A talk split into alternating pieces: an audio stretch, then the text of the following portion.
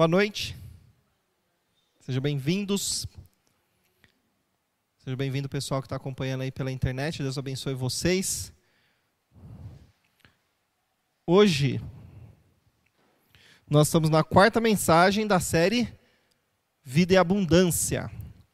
Então, nós falamos já sobre, nessa série, sobre a estrutura do ser humano, falamos como o ser humano funciona, como ele foi formado os problemas que aconteceram, né? Porque nós temos hoje tantas doenças, problemas psicológicos. Falamos sobre o homem ser feito à imagem e semelhança de Deus, o que, o que significa. E semana passada falamos sobre viver contente em toda e qualquer situação.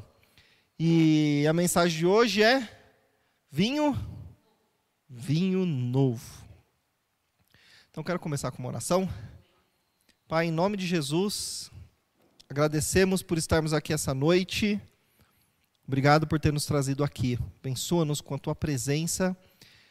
Ajuda-nos, Senhor, hoje, mais uma vez, a entendermos como receber o que o Senhor tem de novo para nós, porque muitas vezes as coisas não, não, não avançam na nossa vida. Fala conosco através da tua palavra. Precisamos de ti. Em nome de Jesus. Amém.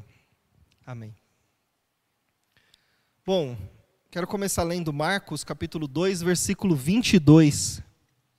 Ninguém põe vinho novo em odres velhos. Do contrário, o vinho romperá os odres, e tanto se perde o vinho como os odres. Mas põe-se vinho novo em odres novos. Bom, aqui o contexto era o seguinte: algumas pessoas vieram para Jesus e falaram: por que, que seus discípulos não jejuam? Nós jejuamos, acontece isso, por que, que não jejuam? Aí o Senhor fala para eles o seguinte: Pode, porventura, os convidados é, jejuar enquanto o noivo está no, no, no, no casamento ali?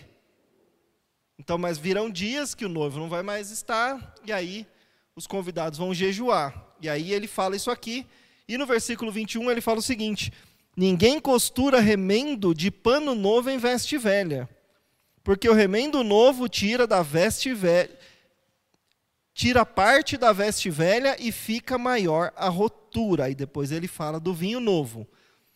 Então nós podemos entender que Jesus estava falando sobre a graça, sobre um, um, um novo momento que, que a gente ia viver na história. E eles não estavam entendendo isso.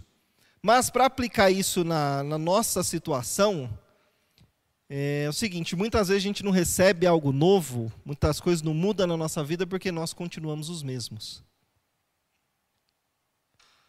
Não se põe vinho novo em odre velho. Então, às vezes, Deus quer dar algo novo para você, mas você continua o mesmo. Aí a coisa não anda. Por que, que ele fala aqui? Se você colocar, vai romper o odre. Era um negócio de couro, era um recipiente de couro. Se colocasse, ele podia fermentar e estourar. Então, coloca vinho novo em odre novo. E ele também falou da veste.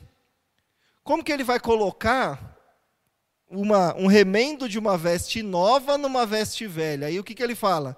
Se eu colocar, vai rasgar a outra veste. A outra não vai se adaptar e vai estragar a nova. Então não tem sentido, né? Eu compro uma camiseta nova, um tecido no, novo, corto ele e põe numa roupa velha. Vai estragar. Estragou a roupa nova e na velha não funcionou. E a questão do vinho novo também é a mesma coisa. Então, o Senhor Jesus ele veio quebrar muitos conceitos, muitos paradigmas. E muitas vezes as coisas na nossa vida não acontecem porque por causa de velhos paradigmas nossos. Velha maneira de pensar, velha maneira de enxergar o mundo, de enxergar as coisas. Romanos 12, 2 fala: Não vos conformeis com este século, mas transformai-vos pela renovação da vossa mente, para que experimenteis qual seja a boa, agradável e perfeita vontade de Deus. Ou seja, se você quer experimentar a boa, perfeita, agradável vontade de Deus, você precisa renovar a sua mente. Então vamos lá. A nossa mente é composta né, por um conjunto de crenças. Tudo na nossa vida é crença. Crença sobre merecimento, crença sobre possibilidade, crença sobre dinheiro, sobre relacionamento, sobre profissão, tudo é crença. E essas crenças governam a nossa vida. E nós nos comportamos de acordo com essas crenças. Por exemplo, não, casamento não, não dá certo não. Por quê? Ah, minha avó casou, separou, minha mãe casou, separou, eu casei, separei. Casamento é ruim.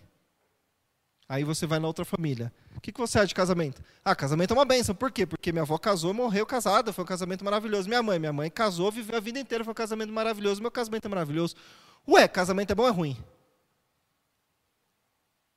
Na verdade, depende da nossa experiência de vida e daquilo que nós acreditamos. O que nós acreditamos molda o nosso comportamento. Então, nós temos que sempre questionar as nossas crenças. Nosso cérebro sempre vai mandar argumentos para nos manter no mesmo lugar. Ele sempre vai manter, mandar argumento para você ficar parado. Pode observar. Ou para você ter sempre aquele comportamento. Ele sempre te dá justificativa para você repetir aquele comportamento. Compra, comida, atividade física, é, pessoa que, que se ira fácil, que briga fácil com os outros, não se relaciona, ela sempre arruma um motivo para justificar aquele comportamento e ficar daquele jeito. Então, se você quer receber algo novo, quer que a sua vida mude, você precisa mudar o seu conjunto de crenças. Então, às vezes, as coisas não vêm porque você continua o mesmo. Faz as coisas do mesmo jeito, a sua linha de raciocínio sobre as coisas sempre é a mesma. Os seus resultados sempre serão os mesmos. Vamos lá. Hebreus 5:14. Mas o alimento sólido é para os adultos, para aqueles que pela prática têm as suas faculdades exercitadas, para discernir não somente o bem, mas também o mal que, que Paulo está falando aqui? Ele está dando no contexto de dar um alimento sólido, uma palavra sólida. Ele está exortando os irmãos, né, falando que eles continuaram do mesmo jeito por muito tempo. E, e aí ele fala que o alimento sólido é para quem? Para os adultos que, pela prática, têm as suas faculdades exercitadas. Como são geradas as nossas crenças? Primeiro, pelas coisas que nós vemos, pelas coisas que nós ouvimos e pelas coisas que nós vivemos, experimentamos. Então, muitas coisas a gente vê, a gente acredita, chega a conclusões sobre aquilo e se comporta daquela maneira. Muita coisa é recebida pelo que a gente ouve. Então, tem muitas crenças que nós acreditamos que são nossas, mas na verdade vieram dos nossos pais, vieram dos nossos avós, das pessoas que a gente. É, que representa algum tipo de autoridade para nós. E aí a gente não questiona as coisas. E aí chega um determinado momento da vida, a gente repete aqueles padrões, repete as falas, repete a linha de pensamento e acha que a gente acredita daquilo, mas na verdade um dia alguém falou, a gente recebeu e, e foi. Eu já falei esse exemplo aqui, vocês já devem ter ouvido alguma vez, da, da moça que ia fazer o frango e sempre cortava as duas coxas do frango para colocar na assadeira e colocava no forno. Aí um dia o marido dela perguntou: por que, que você corta as duas coxas do, do frango e põe? Ah, porque minha mãe me ensinou assim.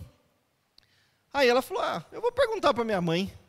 Ô mãe, por que, que a senhora me ensinou a cortar? Ela, ah, porque a minha mãe me ensinou assim. Ah, então tá bom. Aí foram lá na avó. Ô vó, por que, que a senhora cortava as coxas do frango para colocar? Ela falou: ah, porque minha assadeira pequena não cabia. é engraçado, né? Mas quantas coisas na nossa vida nós fazemos assim? Alguém falou alguma coisa, ou alguém disse, e a gente não parou para pensar sobre aquilo, recebeu e, e fez. Então, por isso que é importante nós observarmos nosso comportamento. A gente tem a tendência de, quando vê uma figura de autoridade, receber a informação como se fosse verdade e muitas vezes a gente já sai replicando e nem para para pensar. E às vezes a pessoa está falando uma besteira. Ou era uma coisa que cabia na realidade dela naquele momento. E aí você não questiona e continua replicando. Esse fenômeno acontece com todo mundo. Por isso que Paulo fala sobre nós temos as faculdades exercitadas. Você tem que raciocinar. A gente ouve, por exemplo, sou pastor, né? Sou pastor, sou terapeuta, sou treinador comportamental. Então, quando eu falo assim, eu sou pastor, sou terapeuta, sou treinador comportamental. as pessoas que olham, elas pensam, bom, ele estudou, sabe o que está falando. Aí elas tendem a receber a informação que eu vou falar, sem filtrar. É ou não é? Porque você pensa assim, bom, se ele está falando, ele sabe, mas você não vai por si mesmo pesquisar. Porque pode ser que eu fale uma besteira. Ou pode ser que eu seja uma pessoa mal intencionada e tente usar da informação para colocar algo que eu quero dentro da cabeça das pessoas. Por isso que você vê muita gente fazendo besteira quando uma figura de autoridade fala. Por isso que nós temos que aprender a raciocinar. Às vezes eu falo para minha esposa: O que, que você achou do que aquela pessoa falou? Ela fala: ah, Foi legal. Eu falei: Então, mas vamos pensar no que ele falou. Aí a gente traça junto a linha da, do que ele falou. Aí eu falo: Percebeu que não tem sentido? Ela fala: É verdade. Por que, que a gente é assim? Nós temos a tendência a receber mais da comunicação não verbal. O que, que é a comunicação não verbal? É aquilo que eu não falo. Então está mais relacionado à minha linguagem corporal e à minha entonação de voz. Então, por isso que você pode ver que tem pessoas, até líderes aí religiosos, que fala uma, tem uma expressão assim, dá uns gritos, dá uns pulos, o povo fala, oh, maravilha, mas aí você para para ouvir o que ele falou, ele não diz nada. Por isso que é importante a gente raciocinar. Você pode ver, eu estou falando de líder religioso porque a gente está numa igreja, mas pode ver político. Por exemplo, eles usam muito bem isso aí. Ele, ele usa muito bem a linguagem corporal, a, a entonação de voz, e muita gente cai na dele. Mas aí se você pega para ouvir o que ele falou, você fala, mas peraí, não, não, tem, tem alguma coisa que está errada nesse meio caminho. Então nós temos que entender, por que eu estou falando isso? Porque nós temos essa tendência, uma debilidade do cérebro humano. O cérebro é preguiçoso. Então ele tende a fazer o menor caminho possível, aqui ó, neural, para economizar energia. Então ele, ele já faz isso. Ah, se ele falou é isso, então tá bom para um recebo, então tá bom. Por quê? Porque é mais fácil, gasta menos energia. O cérebro é o órgão que gasta menos, mais energia no nosso corpo. Cerca de 20% da energia do corpo é consumida pelo cérebro. Já pensou? Olha quantos outros órgãos, quantas outras coisas funcionam. 20% é só o cérebro. Então o cérebro ele, ele vive em modo de economia de energia. Então ele sempre faz o menor caminho.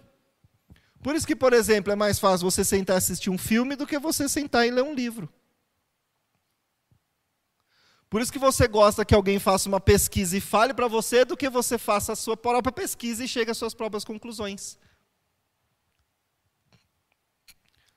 Então nós temos que tomar muito cuidado com isso. Tem que aprender a exercitar o cérebro. Tem gente que tem problema com isso. Mas se nós formos parar para pensar, o que nos difere de todos os outros animais é a capacidade de raciocinar, de imaginar, de analisar. E aí nós não exercitamos isso aí, nós temos que aprender isso aí. Porque às vezes a coisa está na nossa cara e a gente não vê. Já aconteceu isso? Aí a outra fala assim, nossa, mas é isso, isso, isso. Aí você fala, puxa, é verdade, eu não tinha nem percebido. porque não parou para pensar. Agora, o que eu estou ensinando aqui não é para você ficar julgando e, e analisando e condenando todas as pessoas, não é isso.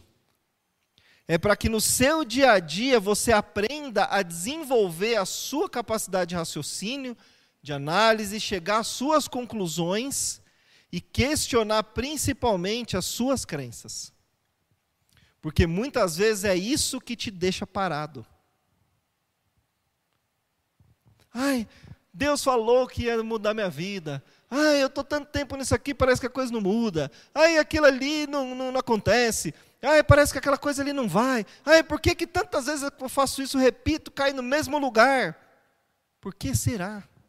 Questione, começa a observar quais são as suas linhas de pensamento.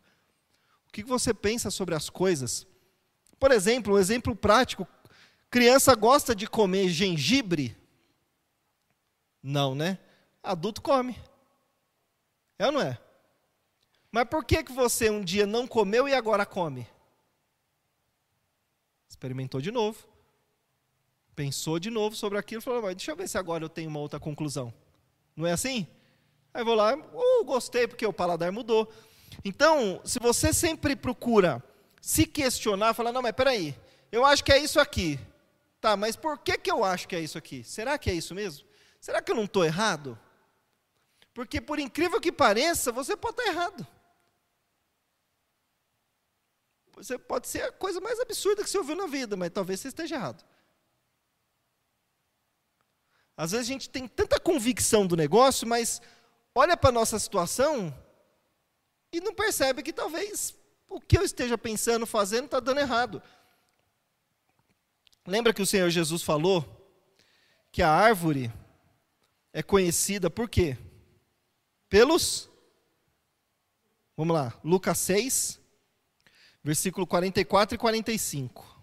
Porquanto cada árvore é conhecida pelo seu próprio fruto, porque não se colhe figos de espinheiros, nem dos abrolhos se, se vindimam uvas.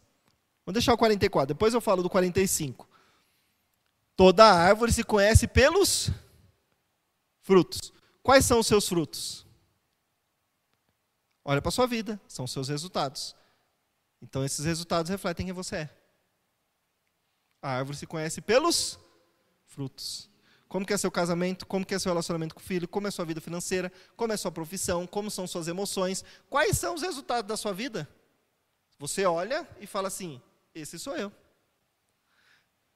Porque a árvore se conhece pelos frutos. Então nós temos que realmente nos confrontarmos às vezes. Porque nós somos mestres em olhar para o defeito dos outros, criticar os outros, mostrar onde o outro está errando. Ah, se fosse eu, não faria desse jeito. Ah, mas eu não sei porque ele faz aquilo. Ah, você viu aquele casamento? Não sei porquê. Você viu aquela mulher? Não sei por aquela roupa. Não sei porque aquele. Ah, para que comprar aquele carro? Ah, porque a gente está sempre olhando e, e, e, criticando os outros. Mas não tem coragem de olhar para nós com, com sobriedade e falar assim: bom, olha a minha vida. Essa aqui sou eu. É fácil a gente perceber. E aí lembra de novo, né? O nosso cérebro não quer isso aí. Ele quer nos manter no mesmo lugar. Porque para ele é confortável. Então é importante, uma coisinha de cada vez. Encara mesmo, fala, peraí. Não é assim de se vitimizar, sabe? Ai, meu Deus, viu? Ele falou, é verdade. Não é isso. É assim, bom, tá ruim esse negócio aqui. E fui eu que fiz. O que, que eu posso fazer para resolver isso aqui? Como que eu resolvo esse problema? Tem problema que é duro de resolver. Hoje eu fui resolver um problema que, se eu pudesse, eu teria pulado fora, meu. Tem alguns que eu falo para minha esposa aí, eu falo, amor, cansei, vai lá, por, por favor, faz isso hoje para mim, né? Eu sei que é o papel do homem fazer, mas eu falo, amor, se eu for hoje fazer esse negócio aí, eu não vou aguentar, vai, por favor, você vai lá. Aí ela faz. Mas tem uns que não tem, você tem que ir lá encarar. Eu queria fugir, passei o dia inteiro com dor de cabeça. tem dia que é assim, não é? Mas se você não encara, fica pior. É ou não é? Cada problema que você não resolve, cada coisa que você não muda, é um peso a mais nas suas costas. É igual aquela mulher que não quer limpar a casa, né? Ela olha ali, tá vendo, tá ficando sujo. Deixa lá, ué. Aí vai sujando mais aí vai estragando, aí vai entrando a rachadura, aí um dia você acostuma com a rachadura, não é assim? Aí o mofo, outra coisa, você não limpa, vai ficando. Daqui a pouco está um caos e você está lá. Aí você está triste, está pesado, não consegue avançar, não consegue romper, as coisas não dão certo, você não sabe por quê. Porque você não fez o que tinha que fazer. Aí a gente joga para Deus, né? Ai, Deus não vai cumprir as promessas dele na minha vida ah, eu acho que não deu certo. Não, acho que foi porque Deus não quis. Eu não, eu não acho que tem alguma coisa que venha para fazer você crescer, prosperar e avançar que, que não venha de Deus. Deus quer tudo isso para você. Só que o que impede é que nós não estamos na posição correta, não temos capacidade para receber aquilo, e aí a coisa não vai, não vai, não vai avançar. Quer ver o Mateus 25? a parábola dos talentos, versículo 14.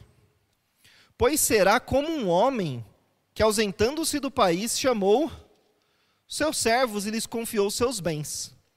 A um deu cinco talentos, a outro dois e a outro um, a cada um segundo a sua própria capacidade, e então partiu. Muitos usam, e eu usei essa aqui muitos anos, para falar dessa parábola aqui, para falar sobre os dons. Né? Porque está escrito talento, né? Então, às vezes eu, eu relacionei isso. Mas na verdade, isso aqui ele está falando sobre dinheiro. Porque o talento era aproximado, um talento, aproximadamente 34 quilos de ouro. Quanto vale hoje 34 quilos de ouro? 60, 70, 80 mil reais, não sei. Não é? É. Aí você pega lá, o que recebeu menos recebeu 34 quilos de ouro. Aí outro recebeu cinco, cinco talentos e outro recebeu é, dois. Então, é dois isso mesmo, né? Cinco, dois e um. E o que, que o Senhor falou para ele? Você precisa negociar.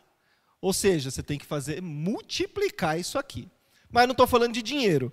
O que eu acho interessante nisso aqui é que ele deu a cada um segundo a sua própria capacidade. Essa palavra aqui para mim é incrível. Sabe por que, que Deus não dá o vinho novo para você? Porque talvez você não tenha capacidade de receber. Porque Ele dá segundo a sua própria capacidade. Então, o que você tem é o que, é o que você tem capacidade de administrar. Aí, o que, que, o que, que eu entendo com isso? Vamos falar hoje sobre o cérebro, tá? Porque ele está falando sobre dinheiro. Eu estou aplicando uma outra área aqui, né? Porque se isso aplica sobre dinheiro, vai aplicar sobre todas as áreas da vida, sim ou não? Né? Eu falei a semana passada, acho que foi a semana passada que eu falei sobre a cultura de, de dons e talentos, né, de capacidade e inteligência oriental e ocidental. Foi a semana passada que eu falei? Foi, né? Que os orientais acreditam que capacidade, talento, dom vem pelo esforço. Essa é a cultura deles, você tem que se esforçar. Quanto mais se esforçar, mais você vai aumentar. E a nossa, claro, né, ocidental, é o seguinte: você nasceu, vai dar certo, não nasceu, se deu mal. Por isso que poucos têm sucesso. Agora, a neurociência avançando, já se sabe hoje o que é chamado neuroplasticidade. Já falei várias vezes isso aqui, que é a capacidade do cérebro se adaptar, criar novas conexões neurais criar novos neurônios. Antigamente achava que neurônio morreu, acabou. Não. O que acontece é que você não exercita o, o, o, de acordo com o que precisa, então para que ele vai criar novo? É basicamente isso aí. Então a sua capacidade pode ser aumentada.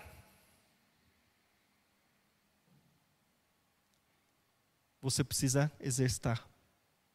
E não tem idade. Tem gente que acha, ah, não tem idade. Qualquer idade. Se você exercitar, vai aumentar. Neuroplasticidade, o cérebro se adapta, cria novas conexões neurais. Você aprende, mas você cresce mais.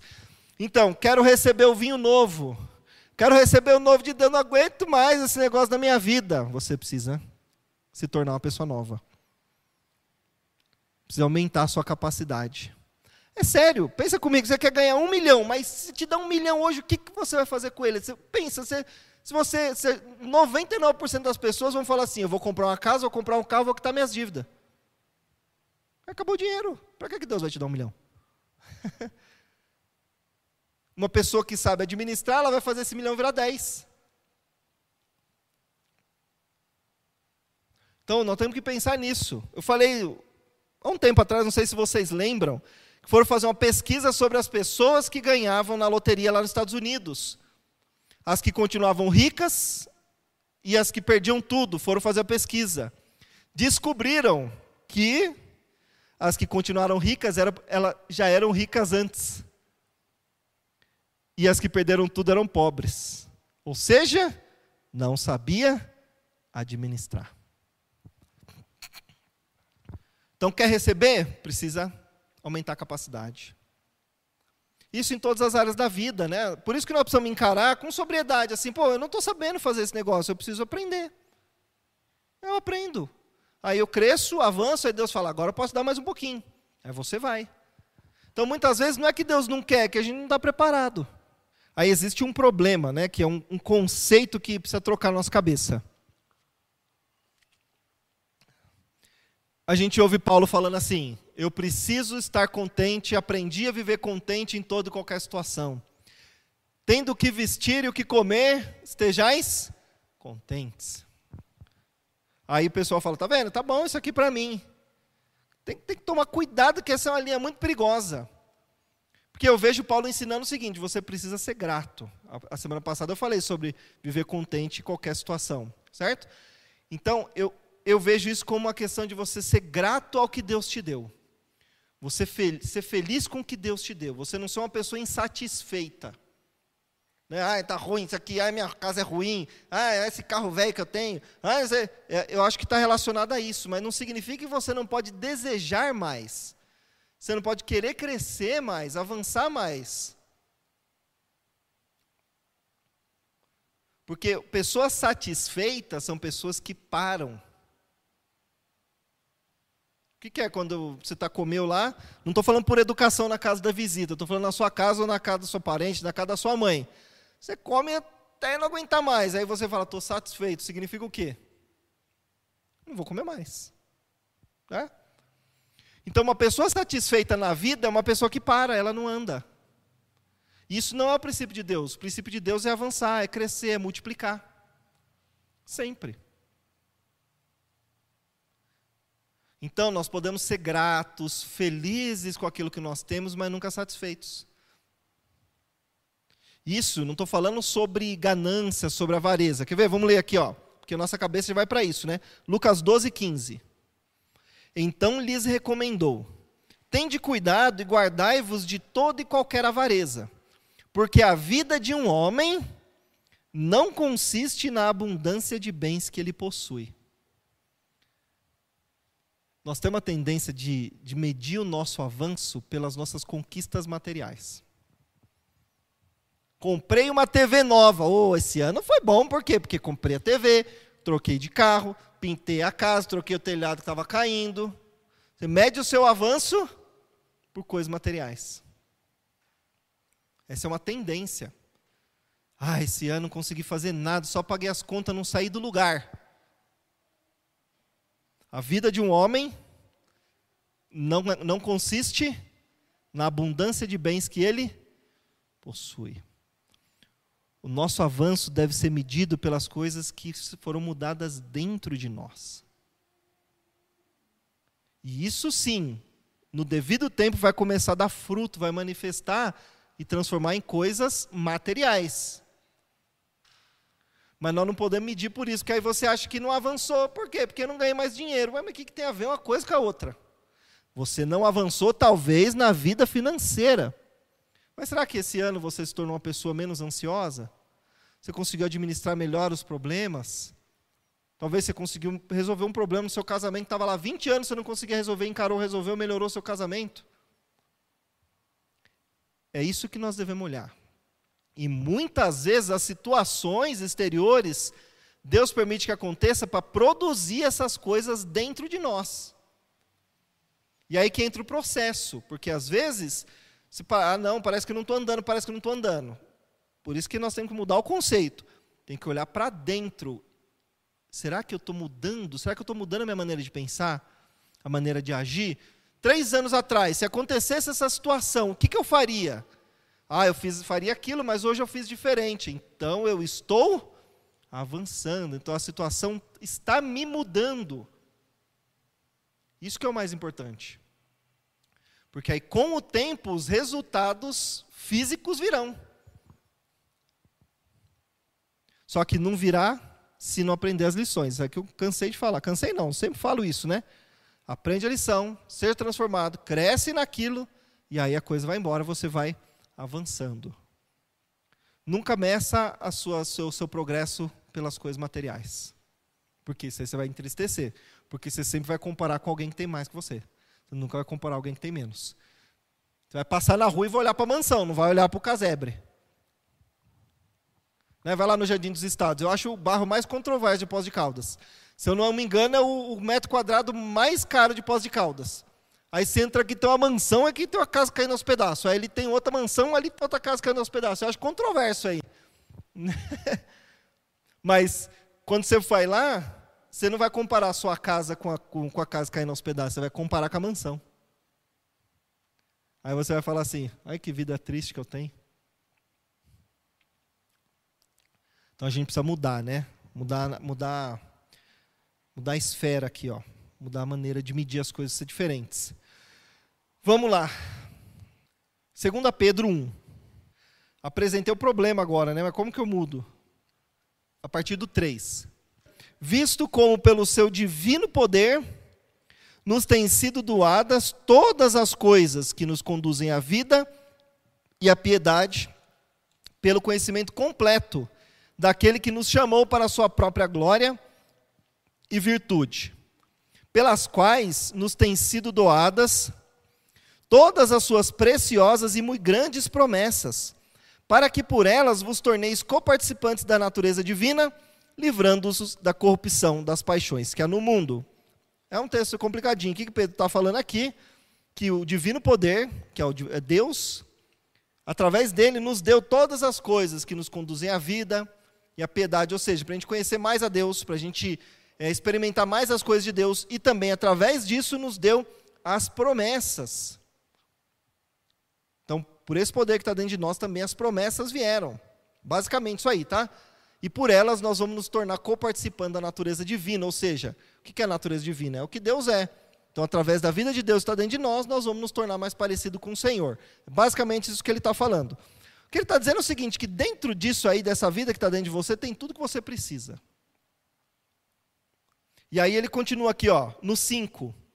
Por isso mesmo, vós, reunindo toda a vossa diligência. O que é diligência?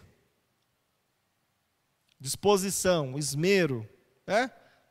Quem se acha uma pessoa diligente?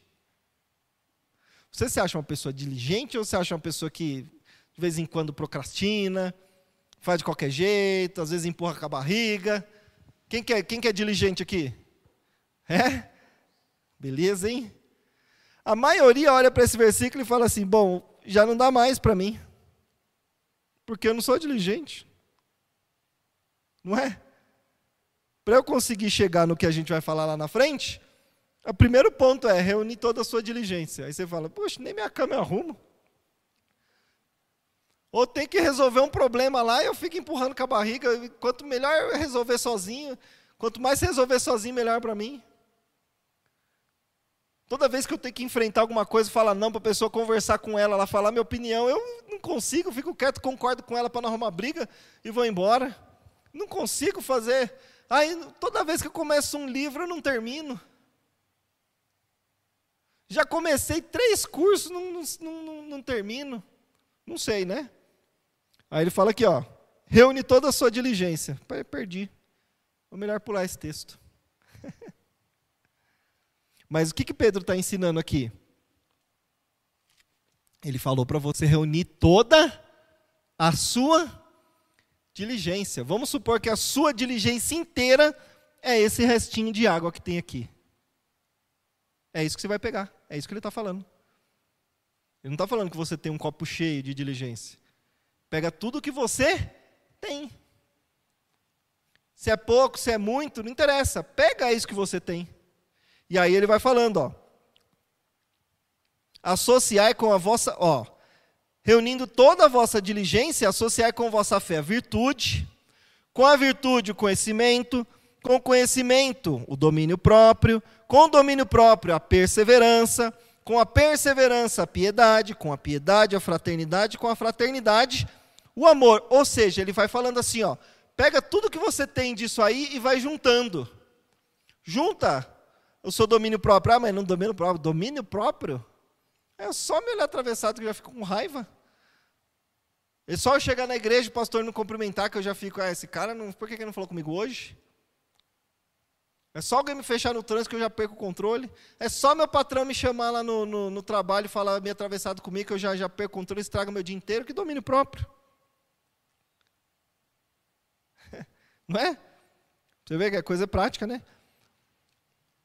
Então, mas ele não está falando que é para você pegar o seu melhor de tudo, ele pega o pouco que você tem. Pega um pouquinho de domínio próprio, pega um pouquinho de diligência, pega um pouquinho de fé. Vai juntando, juntando isso, vai associando. E aí ele continua, olha que interessante. Oito.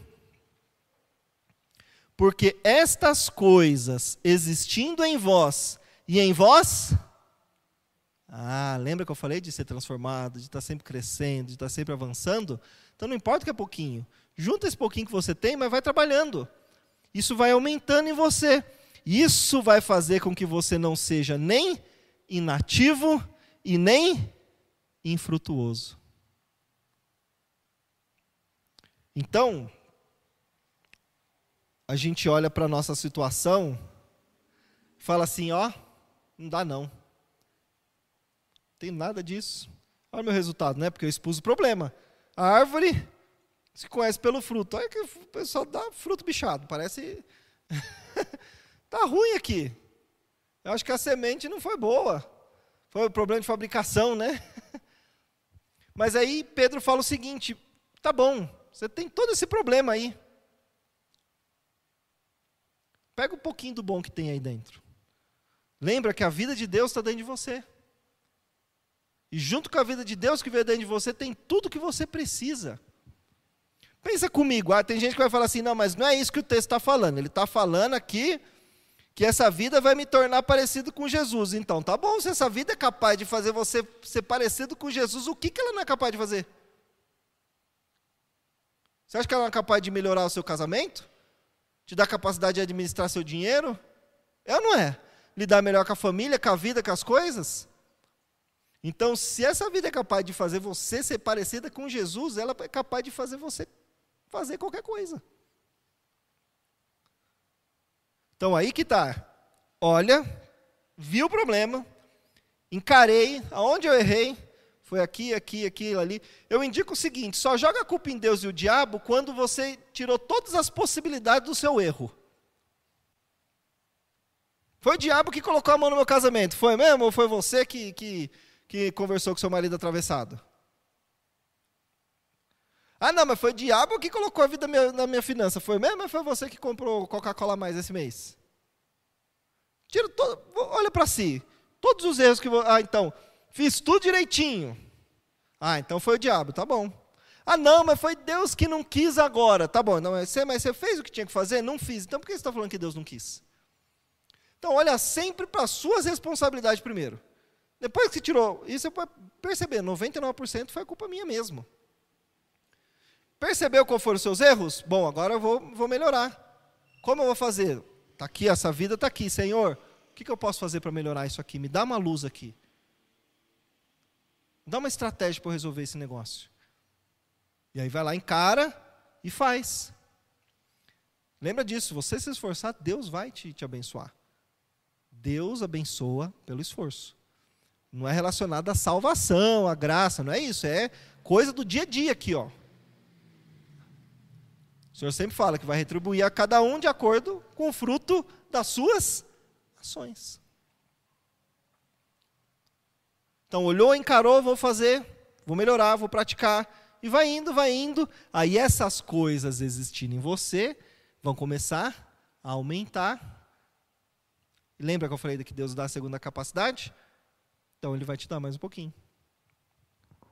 Tem gente que fala assim, eu quero ser empresário, eu quero ter 300 funcionários, mas você não administra, não consegue pagar nem suas contas. Como você vai administrar 300 funcionários?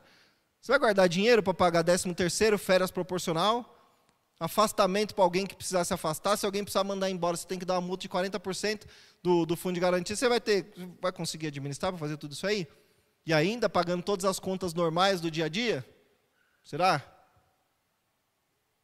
Então, por isso que a gente tem que parar para pensar, né? Ah, Deus falou que vai me dar uma casa. Tá bom. Mas você vai, você vai cuidar dela? Você está cuidando da que você tem? Ah, não, mas essa aqui é alugada. Tá, então, você não cuida nem do, do que é alugada, por que, que vai te dar uma outra? Tem gente que pensa assim, né? Eu vou sair daqui mesmo, para que, que eu vou pintar essa parede? Você acha que você merece alguma coisa com esse coração? Ah, ninguém viu. Ué, mas Deus viu.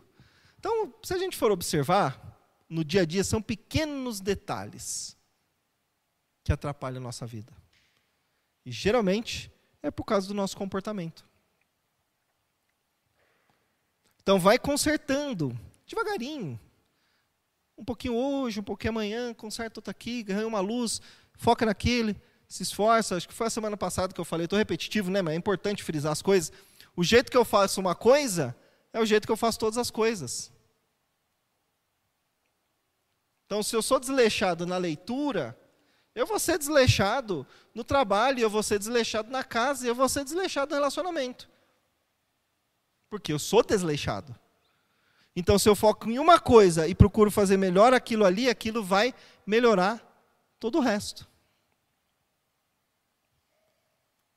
Então, como que eu vou fazer para melhorar? Foca em uma coisa de cada vez. Olha lá. Bom, tem minha casa, tem meu casamento, tem meus filhos, tem meu trabalho, tem a minha vida emocional, tem a minha vida financeira. Quantas áreas tem na sua vida? Olha aí. Aí pensa assim, qual dessas aqui que eu melhorar, vai começar a melhorar as outras que estão em volta? Ah, eu acho que se, se eu melhorar com o meu casamento agora, eu vou conseguir ter mais equilíbrio, eu vou conseguir trabalhar melhor, eu vou conseguir cuidar melhor dos filhos, eu vou ter mais disposição para fazer isso, então eu vou focar e vou resolver os problemas do meu casamento. Senta, resolve, conversa, vamos melhorar aqui e tal. Se esforça, tem que ter esforço, tá? E aí vai melhorar, você vai ficar motivado, vai falar, puxa, melhorou isso aqui, então eu vou pôr o foco ali agora. Vou melhorar. Dá mais trabalho ficar parado vendo o problema e cheio de peso nas costas, sabendo que a culpa, tá, tá, que a culpa muitas vezes é sua porque você não está resolvendo, dá mais trabalho viver assim do que você se esforçar para resolver. Se você fosse morrer amanhã, quais seriam os seus arrependimentos? O que você ia falar assim? Puxa, eu devia ter feito aquilo ali. Ó. Ah, eu devia ter falado naquele dia e devia ter ficado descansando em casa. Ah, não, eu devia ter feito aquele negócio. Ou eu devia ter pedido perdão para aquela pessoa. Só pensar nisso. Todas as coisas que você devia ter feito, se você pensar que vai morrer, é as coisas que você sabe que precisa fazer hoje. Só que a gente acredita que amanhã a gente vai estar vivo, né? vai dar tempo de fazer. Então nós temos que pôr a mão na massa. Deus vai honrar a gente. Entenderam lá? Quer receber o vinho novo? Quer uma nova vida? Quer que Deus traga para você aquilo que Ele planejou? Quer receber aquilo que Deus tem para a sua vida? Quer receber as bênçãos de Deus para a sua vida? Precisa se tornar uma pessoa nova. Precisa ter condição de receber. Precisa se tornar um odre novo. Não se põe vinho novo em odres velhos. Imagina Deus olhando assim e falando: Puxa, tô doido para dar esse negócio aqui, mas se eu colocar ele vai estragar.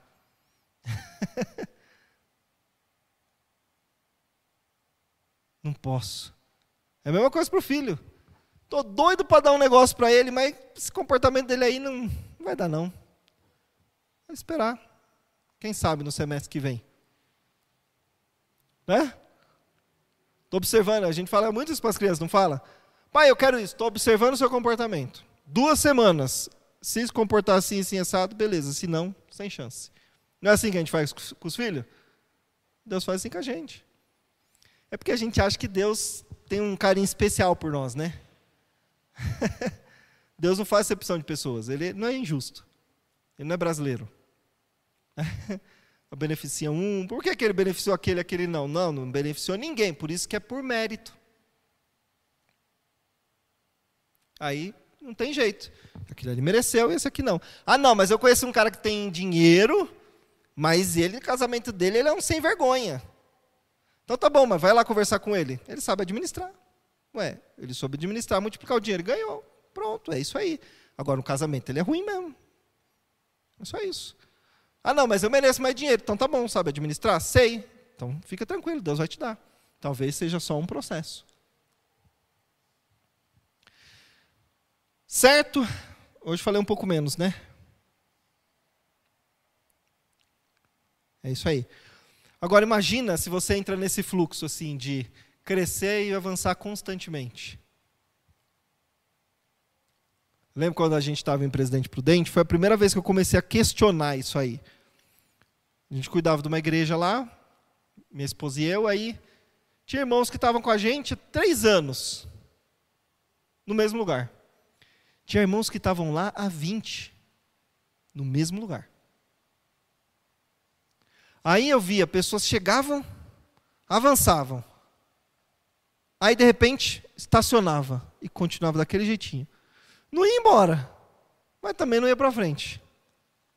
E aí eu ficava, é o diabo, né, que não quer que a pessoa cresça. Aí você expulsa o diabo, mas expulsou e não mudou. Ah, não, mas eu acho que Deus está tratando ela. Ué, mas por que, que será, né?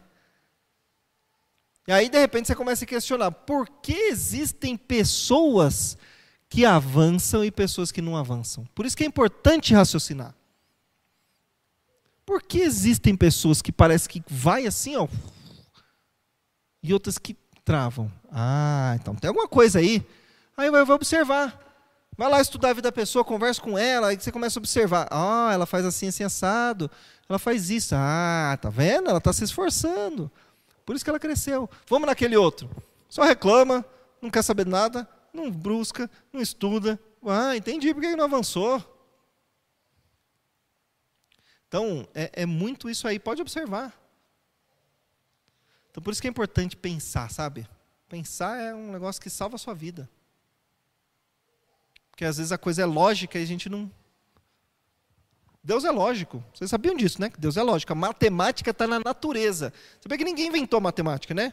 A matemática está na natureza. Tudo é matemática e geometria. Deus inventou, então Deus é lógico. E se Ele nos deu a capacidade de raciocinar e analisar, é porque nós precisamos usar isso aí.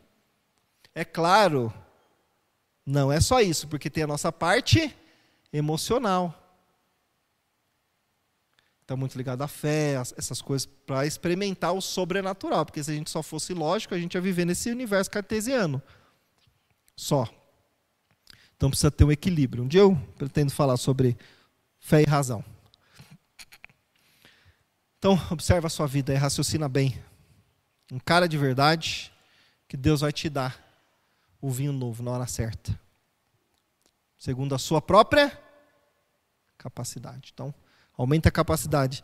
Deixa de ser um copinho de 200 ml e passa a ser um, um filtro lá, igual o filtro de casa, de barro, de 6 litros. Depois aumenta mais um pouco, vai ser um de, de 10. E Deus vai derramando.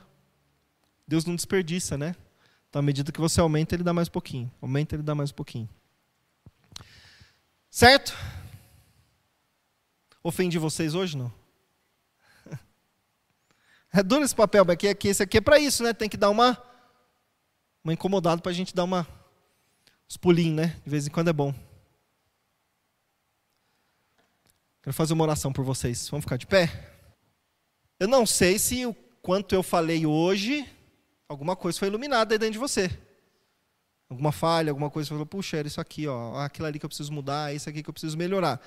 Então, enquanto eu oro aqui, leva isso diante de Deus. Sabe assim, Senhor, me perdoa porque eu estou negligenciando isso ou aquilo ou me dá força, me dá estratégia, isso e aquilo, e eu vou orando aqui por você. Pai, obrigado por essa noite.